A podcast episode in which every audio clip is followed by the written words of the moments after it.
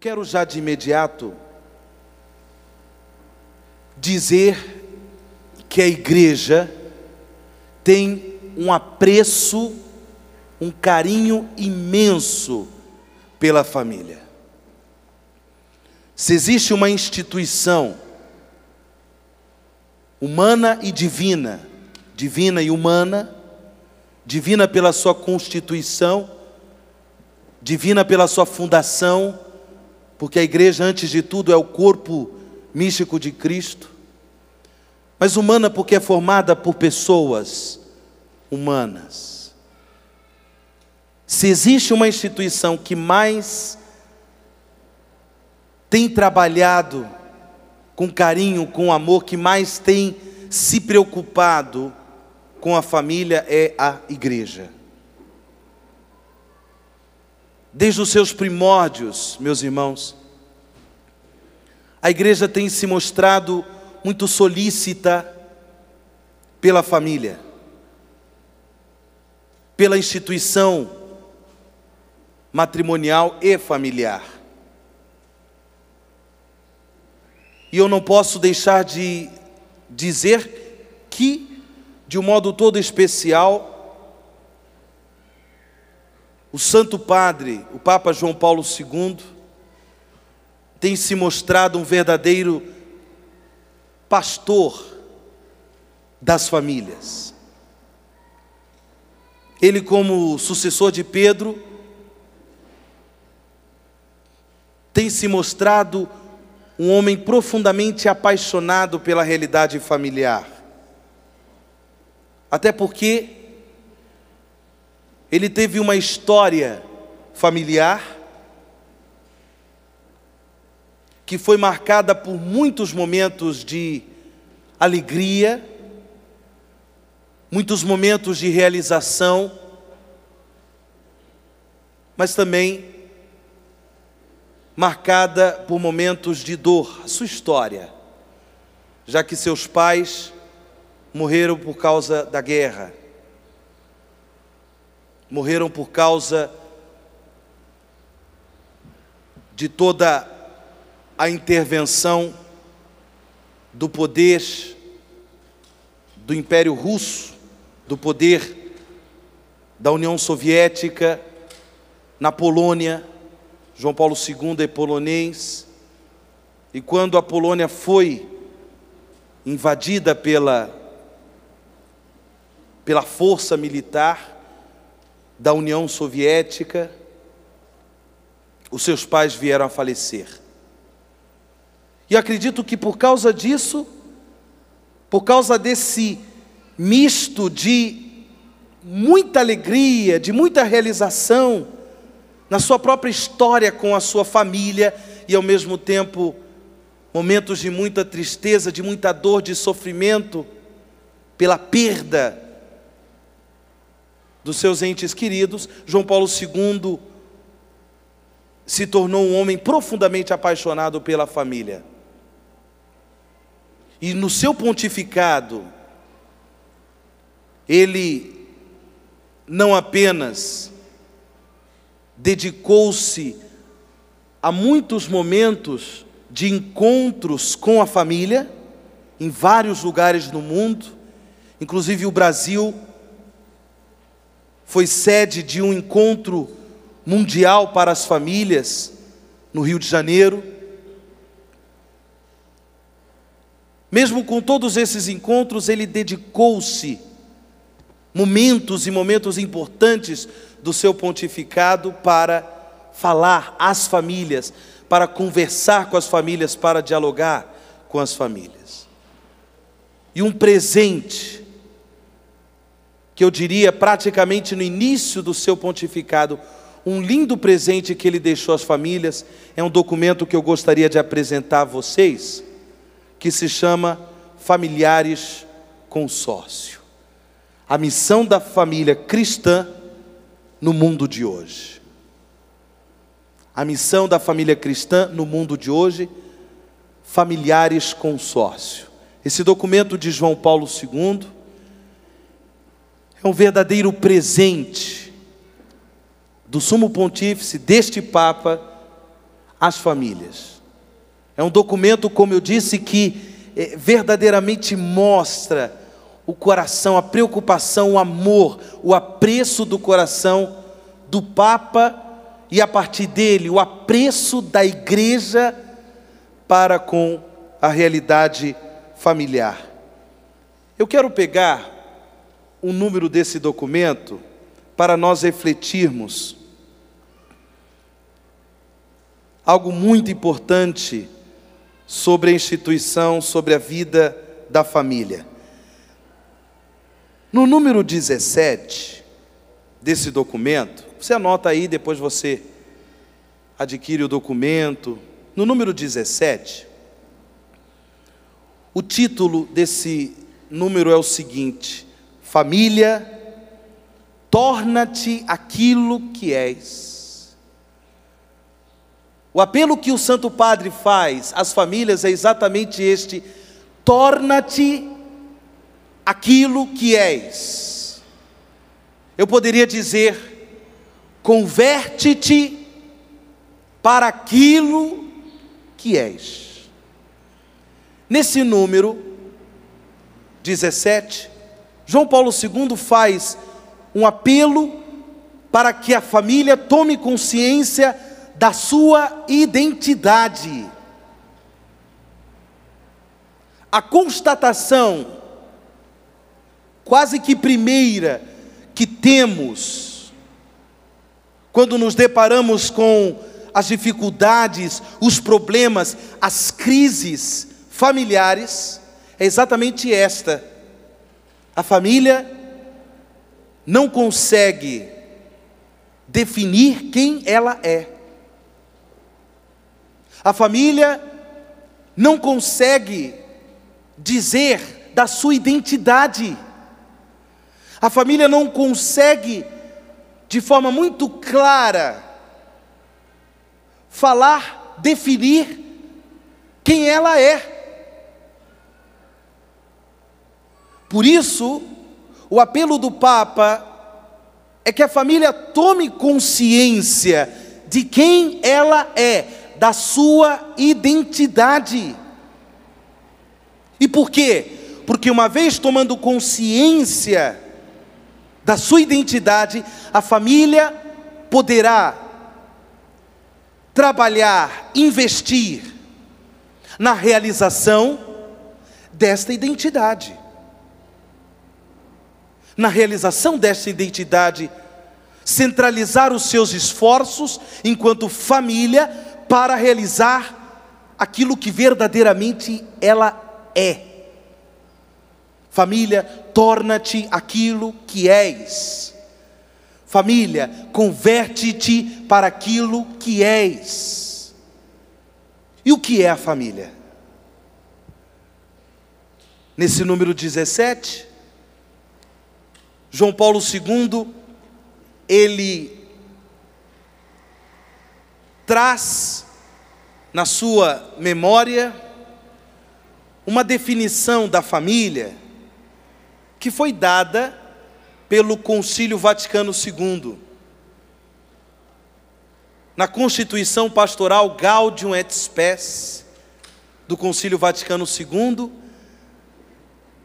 até mesmo um concílio que ele, ainda como bispo em Cracóvia, na Polônia, participou, ele participou do Concílio Vaticano II ele traz essa, essa definição da família.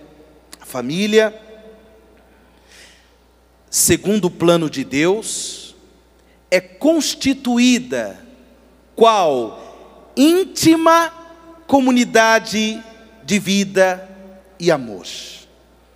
A definição que o concílio dá à família e que João Paulo II percebe que essa definição precisa ser conhecida pela família é exatamente esta. O que é a família? A família é a íntima comunidade de vida e de amor. E aí ele continua refletindo, dizendo que, de forma muito sintética, o que faz a família ser família, o que caracteriza a vida familiar, a grande força que brota da identidade da vida familiar é o amor. E de um modo mais preciso, o amor conjugal.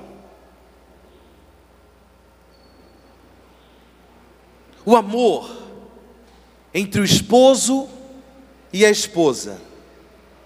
O amor conjugal é a coluna central sobre a qual toda a vida da família deve se assentar. A família encontra a sua segurança, a família encontra a sua estabilidade, a família encontra a sua harmonia a partir do amor conjugal. Porque quando é que a família surge?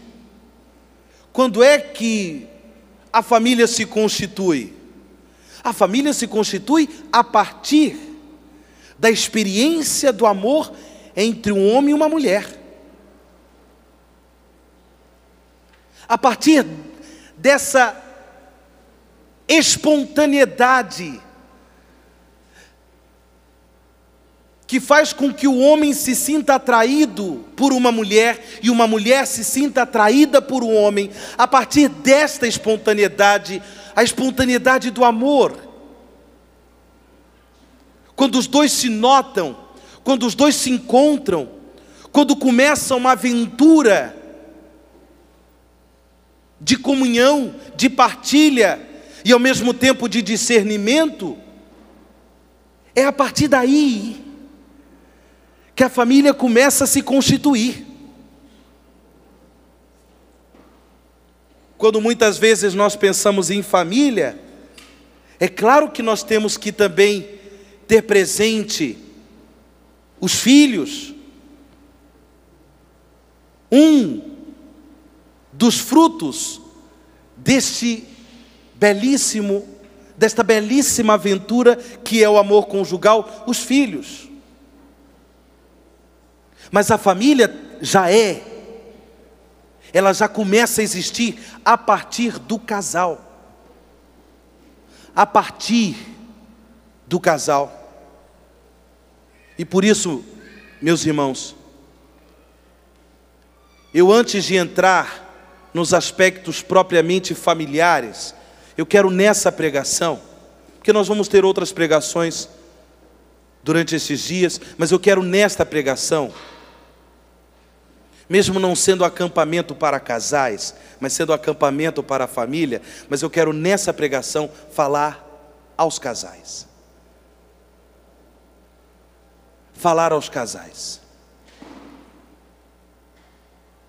Porque, como eu disse, e eu estou refletindo a partir das palavras do Santo Padre, na Familiares Consórcio, a família é a íntima comunidade de vida e de amor. E, portanto, a família só pode compreender a sua identidade a partir do amor. É claro, do amor entre pais e filhos, daquele amor materno, daquele amor paterno, do amor fraterno, do amor entre os irmãos, mas a origem da família, a origem da família, a origem da instituição familiar está no matrimônio, está no casal. E o que faz um casal ser casal é o amor conjugal. O que faz um casal ser casal é o amor conjugal. Grave bem isso. Grave bem isso. Grave isso no seu coração. O que faz um casal ser casal, até rimou, né? É o amor conjugal. Até rimou. O que faz um casal ser casal é o amor conjugal. E é interessante que no número 11 desse documento, no número 11, João Paulo II, a partir da primeira página da Bíblia, que eu gostaria que você tomasse aí comigo, Gênesis capítulo 1, versículo 26. Tome comigo na sua Bíblia, Gênesis, capítulo 1, versículo 26.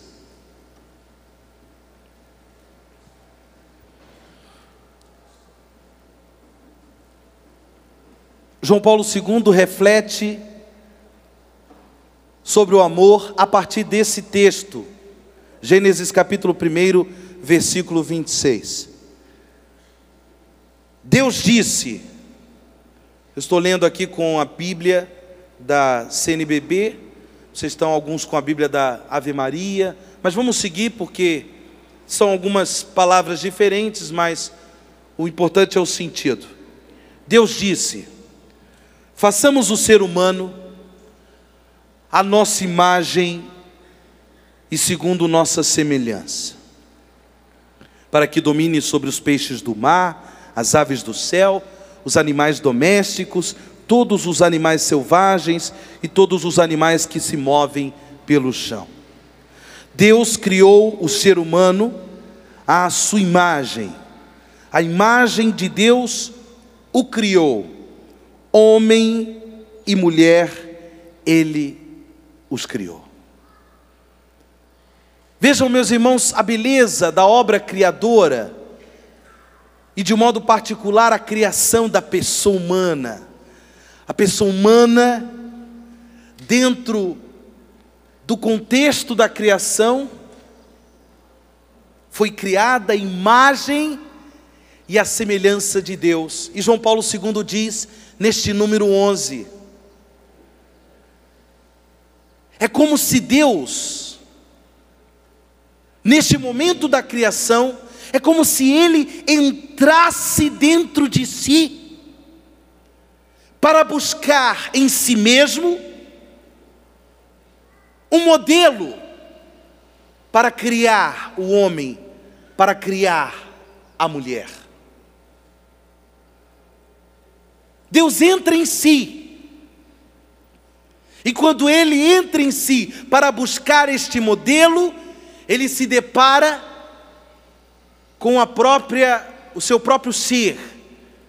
Porque antes de tudo, Deus é uma família. Deus é comunhão. Deus é amor. É Pai, Filho e Espírito Santo. E portanto, o homem e a mulher, uma vez criados à imagem e semelhança de Deus, foram criados à imagem e semelhança do amor. E diz João Paulo II, a partir desta destes versículos bíblicos, e portanto, a vocação originária e fundamental de todo, de toda e qualquer pessoa humana é o amor. O amor é a vocação de toda e qualquer pessoa humana. E claro, na vida de cada pessoa, o amor deve ser concretizado, deve ser conquistado, deve ser realizado na particularidade do chamado de cada um. Eu sou padre, assumi a vocação do sacerdócio, e com o sacerdócio assumi também o celibato pela causa do reino, pela causa do ministério, eu assumi o celibato. E portanto eu não me dei ao casamento, eu não me dei ao matrimônio.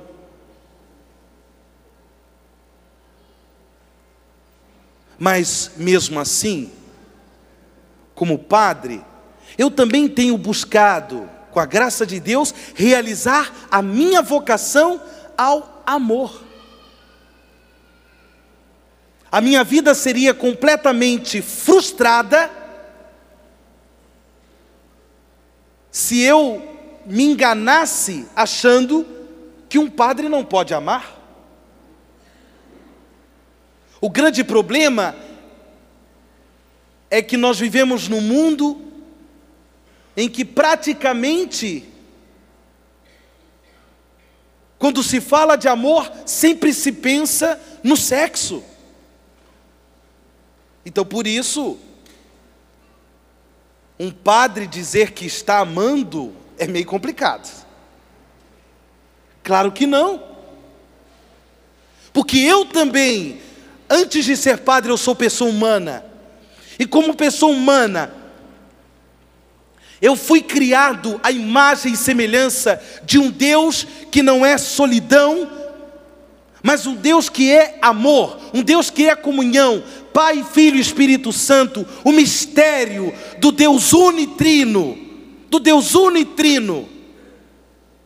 E sendo assim, eu também tenho como vocação suprema, originária, fundamental, o amor. O amor. E eu procuro, com a graça de Deus, sendo padre, exercendo o ministério sacerdotal, eu procuro também me realizar no amor. No amor próprio de um celibatário, no amor próprio de uma pessoa consagrada a Deus. Eu não assumi uma vocação, eu diria, específica que necessita de uma outra forma de viver o amor, que é o amor conjugal. Esta vocação se verifica no matrimônio. Mas uma forma de se realizar no amor para um homem, para uma mulher, é o amor conjugal. E portanto, prestem muito, muita atenção nisso. Antes de qualquer obrigação com relação à família, antes de qualquer dever, de qualquer responsabilidade que você, como esposo, como pai, você, como esposa, como mãe, impõe a si mesmo, impõe a si mesma, antes de qualquer obrigação, é preciso que você assuma que a sua vocação, a sua realização enquanto casal está no amor conjugal.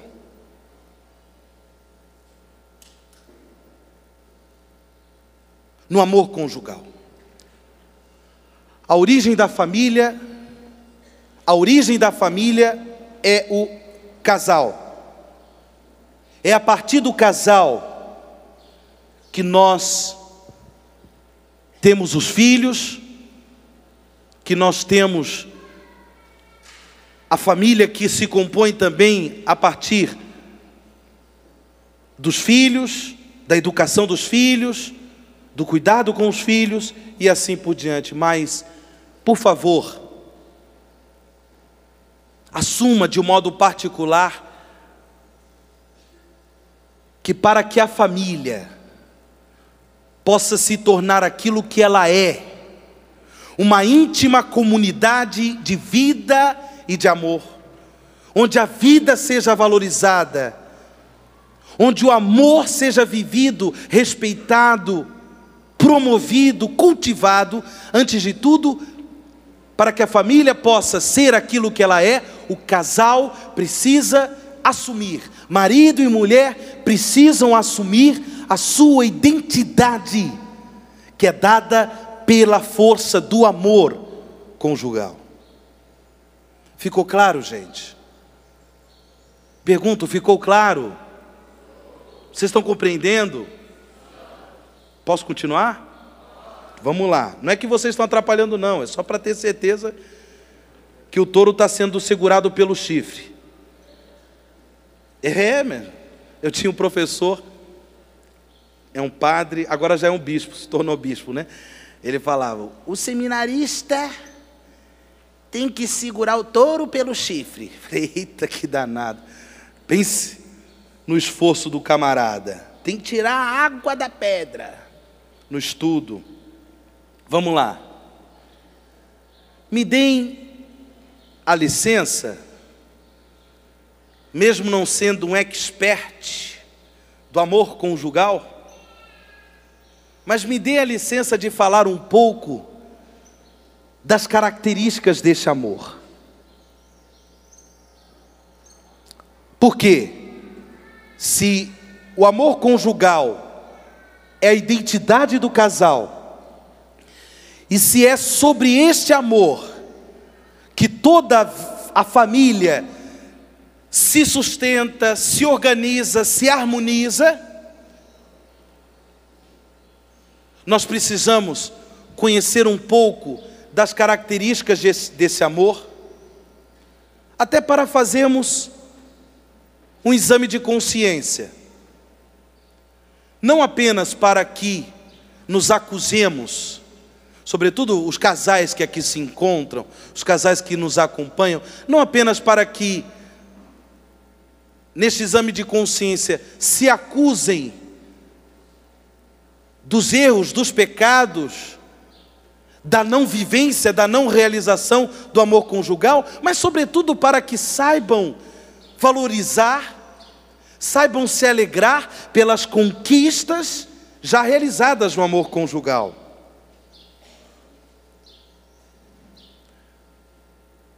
Assim como, quando eu gosto de falar de vocação, eu sempre gosto de comparar vocação com uma caminhada a ser realizada. Eu, por exemplo, sou padre. Eu fiz toda uma caminhada de estudo, de discernimento, de oração, de percepção, também nos sinais da minha vida, para chegar a assumir o meu ministério, o sacerdócio presbiteral. Mas quando eu cheguei, quando eu assumi, no dia da minha ordenação sacerdotal, a realização da minha vocação, ela não terminou. Pelo contrário, ela tomou um novo aspecto, ela tomou um novo impulso, se abriu de repente para mim uma nova estrada, que era a estrada de realizar a minha vocação plena, sobretudo a vocação ao amor, agora como padre. Então, mesmo já tendo assumido o sacerdócio presbiteral, eu ainda estou respondendo a cada dia a Deus, eu ainda estou respondendo a esta vocação. Portanto, eu preciso pensar na vocação como uma caminhada, como uma peregrinação. Assim também é um casal. Precisa pensar no amor conjugal como uma caminhada, uma conquista a ser realizada no dia a dia.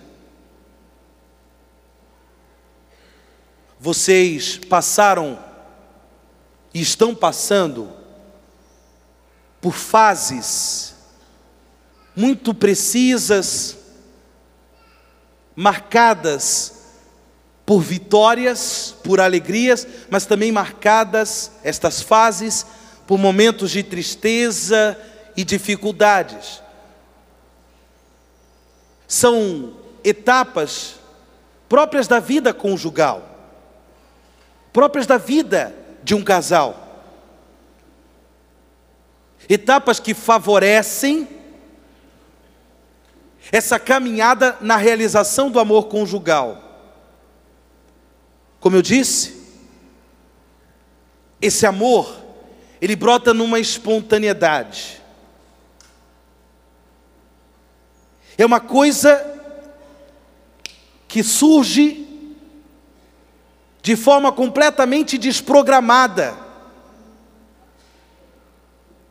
É uma coisa incontrolada e incontrolável. Ou seja, de repente, sabe lá o porquê você olhou para ela, ela olhou para você.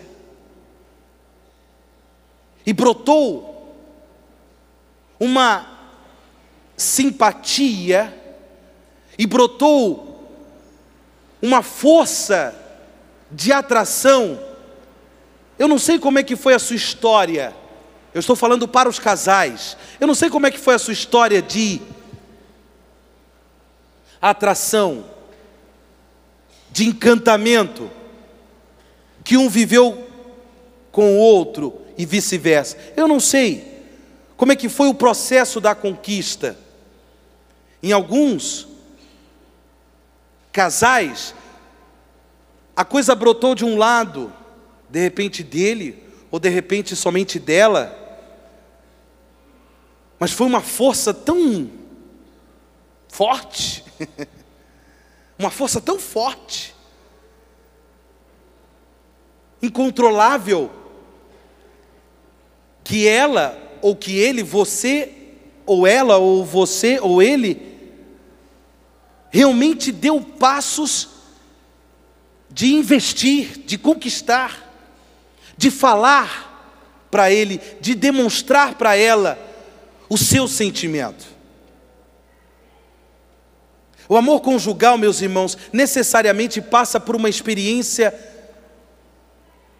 de paixão, de um encantamento tal que parece que o mundo inteiro de repente se reduziu a ele, de repente se reduziu a ela. Você vai dormir, você vai comer, você passeia, você sai, e é ele que está na sua cabeça, e é ela que está na sua cabeça. Não foi assim? É a paixão. Coisa bonita, gente. Coisa profundamente humana. Mesmo com as suas fragilidades. Mas coisa bonita. A partir dali vocês começaram um caminho. Depois houve um tempo de discernimento, houve um tempo de amadurecimento, e vocês sentiam, pela força deste amor, a necessidade de uma comunhão mais profunda. Não dava, você não se contentava simplesmente em amar à distância. Vocês até tinham momentos juntos, momentos de namoro, momentos de passeio, momentos de ir a um cinema, de ir a um teatro, momentos de ir a uma praia juntos, momentos em que você ia à casa dos pais dela, ia à casa dos pais dele.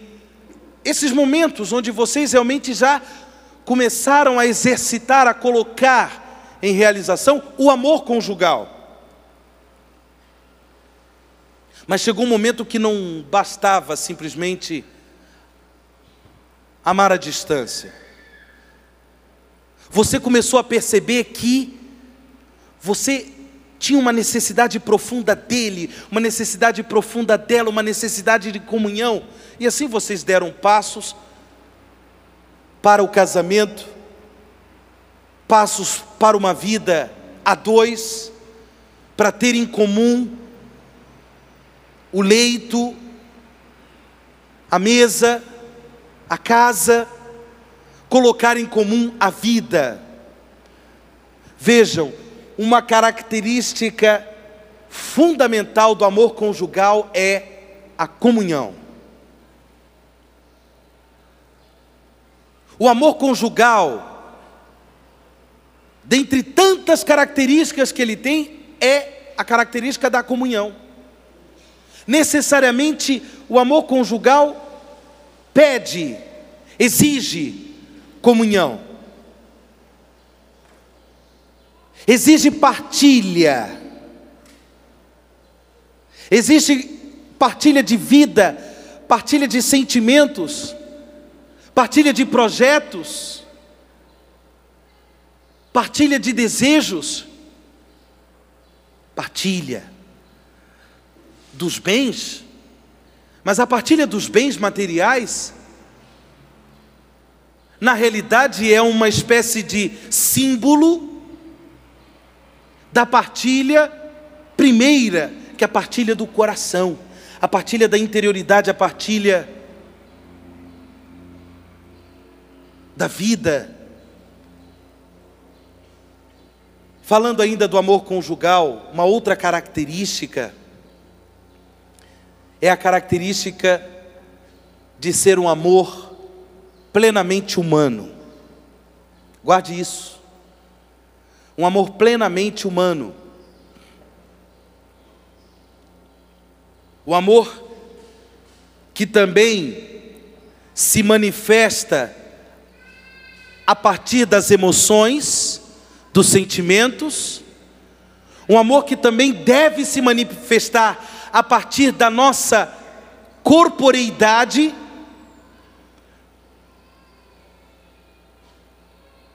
um amor que deve também se abrir ao espaço, à graça, ao dom do amor divino. Esse amor divino que, de um modo todo especial, o casal recebe pelo sacramento do matrimônio, a unção do Espírito, aquele Espírito que misteriosamente une no amor a igreja e Cristo, Cristo e a igreja, o matrimônio perfeito.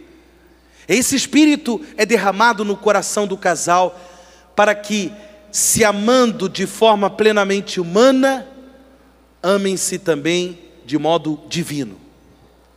Mas vejam bem, o amor conjugal, ele é plenamente humano.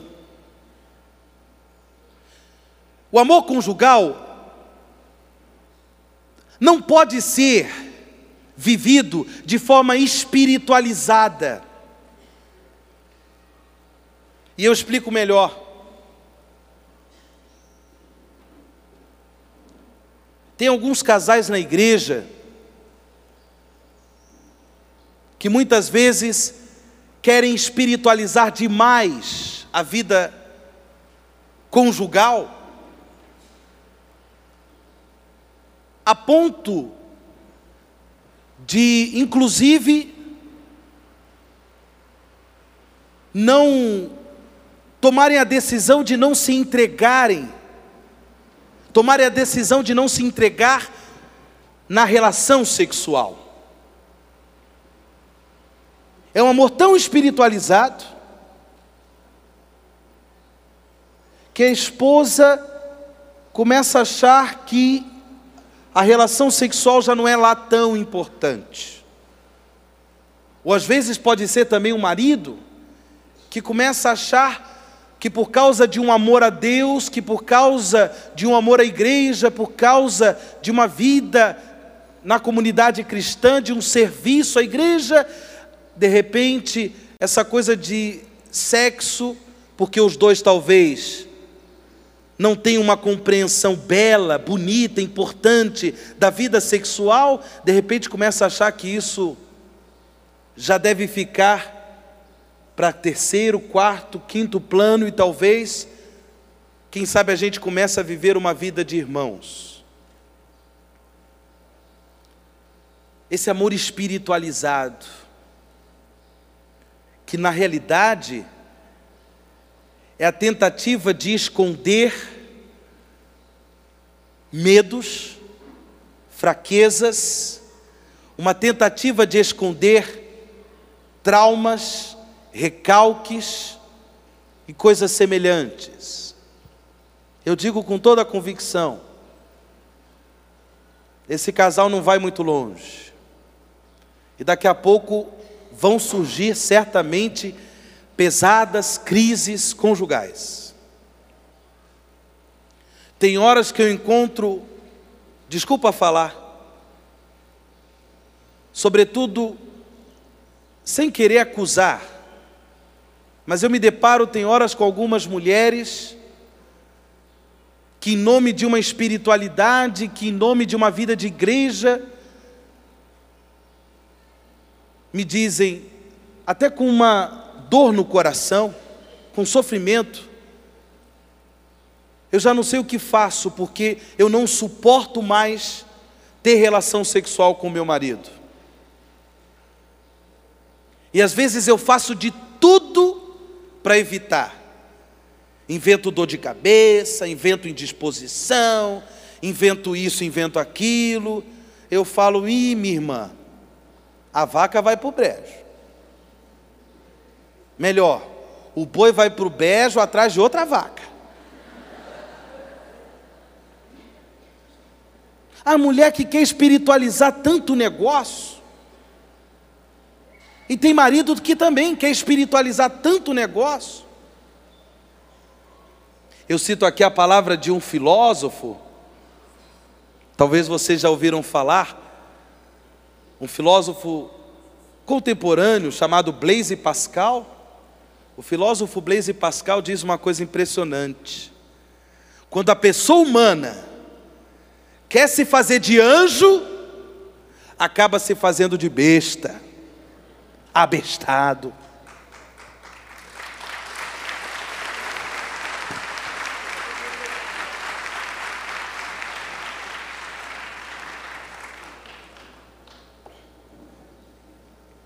Meus irmãos, meus queridos casais, o amor conjugal precisa ser cultivado. Se você, minha irmã, está vivendo alguns problemas, se você talvez tem algumas crises, se talvez você está vivendo alguns problemas emocionais, psicológicos ou espirituais também, de modo que você já não está se realizando enquanto mulher, também na dimensão sexual, busque ajuda. Busque ajuda. Porque o amor conjugal ele traz como uma linda característica, como eu já disse, a comunhão. E essa comunhão deve também ser celebrada. Essa comunhão deve também ser cultivada na doação dos corpos, na vida sexual do casal. De modo que, é claro, existem muitas situações na vida do casal, na vida do marido, na vida da esposa, existem muitas situações que tem horas que o fogo, a labareda não acende. É claro, tem hora que o negócio não vai. Ele quer, mas ela não quer ela quer, mas ele também não está muito afim. Então, mesmo que nessas horas a doação dos corpos no sentido realmente da relação sexual não aconteça, para além da sua indisposição, não estou dizendo que você deve forçar ou se obrigar à relação sexual, mas para além da sua indisposição, se deem nos carinhos, na ternura, no abraço, no beijo. O amor conjugal precisa ser cultivado. Eu me deparo com alguns casais que estão vivendo aquilo que em psicologia é conhecido como a síndrome do ninho vazio. É o marido e a esposa que dedicaram toda a sua vida na educação, na formação dos filhos. Os filhos estudaram, os filhos conquistaram emprego, depois os filhos se casaram e de repente vai um saindo, o outro também sai, e ela casa e sai. De repente ele se depara com ela, ela se depara com ele. Que desespero. Até porque as próprias belezas físicas já, já, já vão se desfazendo com o tempo, né? E aí um olha para o outro, foi com isso que eu casei? Aquelas palavras carinhosas, né? Foi com isso que eu casei? É onde a gente se depara com casais com 30, com 35 anos de casados se separando. Por quê? Porque os dois não prestaram atenção que, mesmo tendo os filhos, mesmo tendo a responsabilidade de educar os filhos, eles precisavam continuar cultivando, cuidando do amor conjugal. Eles colocaram em stand-by, sabe o que é stand-by, né? Colocaram em stand-by o amor conjugal, viveram a vida toda voltada para os filhos, os filhos saem do ninho, a síndrome do ninho vazio. A mulher entra numa angústia, o marido entra no desespero, os dois se dão no tapa, e aí entra a bebedeira, e aí entra a vontade de não ficar dentro de casa, e infelizmente entra adultério, e aí o marido é que sai de casa e a confusão está armada. Então, vejam, é claro que os filhos, sobretudo quando eles nascem, quando são muito pequenininhos, eles precisam de cuidados, eles precisam de atenção, eles precisam, mas por amor de Deus, casais, cultivem o amor conjugal. Esposa, sobretudo você, mãe, porque a mãe é muito ligada aos filhos, a mãe tem essa característica, o fato de ter gestado o filho no seu ventre, a mãe se liga muito, o pai também ama, o pai também se liga, mas a mãe muito mais.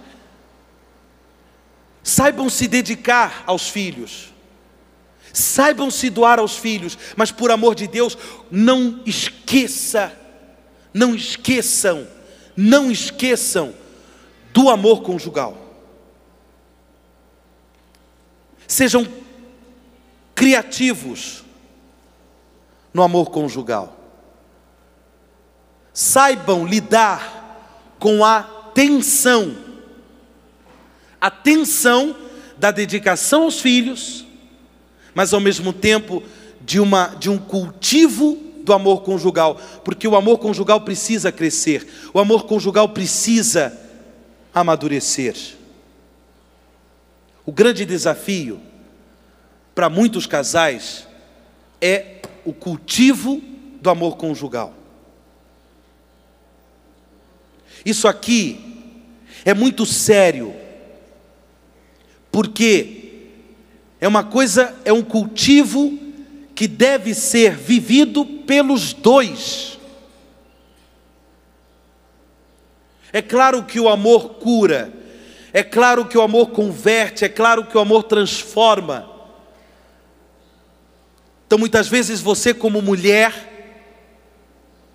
tendo consciência disso, deve dar passos, deve superar barreiras, deve superar dificuldades para se dedicar, para ser criativa, para suscitar o amor conjugal com o seu esposo. Talvez ele seja um pouco mais fechado, talvez ele seja um pouco mais tímido, mas dê passos. Mas eu quero também dizer para os homens, os maridos precisam também ser criativos. Os maridos precisam ter uma atenção para com seus próprios sentimentos e, sobretudo, para com os sentimentos da sua esposa. Seja você, marido, criativo, dê passos ao amor, a vivência do amor conjugal, um amor que necessariamente passa pela ternura, pelo carinho. O amor, cito aqui uma palavra Eu estou começando a pregação, já está terminando o tempo. Olha que negócio. Oh, meu Jesus na misericórdia. Vamos lá. O amor é um interesse ativo pela vida e pelo crescimento de quem se ama.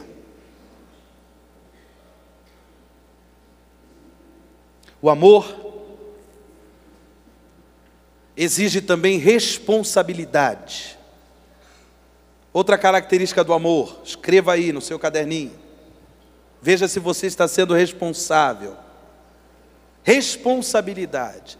A palavra responsabilidade vem de uma outra palavra que nós falamos muito, sobretudo na Santa Missa. Depois da primeira leitura, o que que vem na missa? O que? Salmo o quê? Responsorial. A palavra responsabilidade vem de responsorialidade. Olha que palavrão. Responsorialidade significa dar uma resposta. O amor é responsável. Quem ama dá uma resposta imediata às necessidades do amado, da amada. Quem ama tem atenção para com as necessidades do amado, da amada, necessidade de carinho, necessidade de presença, necessidade de afeto. Você é atento, pergunto para os maridos, você é atento às necessidades da sua esposa? Às vezes. Você é atento às necessidades da sua do seu marido, você esposa, é atenta. De um modo geral, as mulheres têm uma capacidade de uma atenção maior, mas o amor conjugal precisa ser cultivado pelos dois. Maridos, sejam atentos às suas esposas. Não queiram simplesmente colocar dinheiro dentro de casa. Não queiram simplesmente colocar dinheiro para sustentar a família. Isso também é uma responsabilidade? É, mas não é a única. A mais linda responsabilidade de um homem para com uma mulher é a mútua atenção aos pequenos detalhes. O amor exige momentos de sacrifício, de renúncia, onde marido e mulher precisam até mesmo saber lidar com os momentos frágeis dos seus temperamentos, das suas emoções.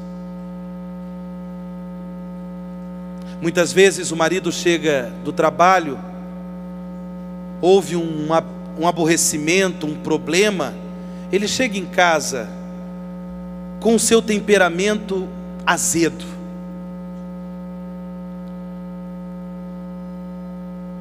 O amor ele traz consigo, e para que ele cresça, ele precisa viver o desafio da superação dos azedumes do temperamento, dos ódios, das revoltas, dos fechamentos para que você, ao chegar em casa, não desconte em cima da sua esposa. Ela não é saco de pancada, ela não é saco de lixo. Saiba lidar, saiba superar as fragilidades do seu temperamento, porque é uma ameaça ao amor conjugal. É uma ameaça à vida de um casal quando eles se trocam aquelas palavras carinhosas, do tipo: Eu não sei porque eu casei com você, você é uma besta quadrada, você foi a pior escolha da minha vida, você foi, né? O pior dos meus momentos foi ter casado com você. Aquelas palavras carinhosas. e que normalmente elas são trocadas, percebam bem, na hora dos desatinos, na hora das emoções à flor da pele. Isso machuca, gente, isso dói. Isso machuca não só ela, mas isso machuca também ele. Se você não consegue, por causa dos desatinos, das fragilidades do seu temperamento, se você não consegue trocar carinho, trocar afeto, dar atenção quando você chega em casa, é preferível não falar nada. É preferível dizer: olha, hoje eu não estou bem, é, ou vamos conversar outra coisa, ou então me deixa um pouquinho sem falar, porque não estou bem. Mas não se troquem tapas naquelas palavras que machucam o coração. Família, torna-te aquilo que és. Casais, tornem-se aquilo que vocês são. Amor. Cultivem o amor conjugal. Eu termino dizendo que eu citei algumas, alguns exemplos que me foram possíveis citar, mas eu acho que vocês são muito criativos para cultivar o amor conjugal. Nas pequenas coisas. Não esqueça o aniversário do casamento. Não esqueça o aniversário dela, aniversário dele. Que tal no dia de domingo lavar a louça juntos, né? Essas coisas fazem um bem para o amor conjugal.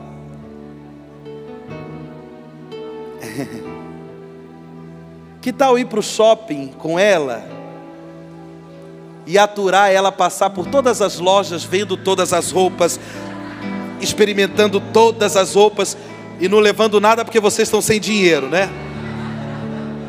Mas é claro, tem que ter paciência. Ô oh, minha filha, vamos lá, vamos lá. Mais essa loja, uh, mais essa loja, vamos ver. Traga todas as roupas logo, porque o negócio eu sei como é que é. Vai com ela. Vai com ela. Vai assistir o jogo com ele, né? Sobretudo quando o time dele estiver perdendo. Aí você cutuca. Dá uma cutucada. Eita, tá perdendo, né? Sejam criativos. Eu, como padre, não posso ajudar muito nessas criatividades, mas vocês sabem muito bem, o mais importante é cultivar o amor conjugal. A família ela vai ser uma família muito abençoada. Ela vai ser uma íntima comunidade de vida e amor a partir do momento que os casais crescerem no amor. Que Deus abençoe vocês.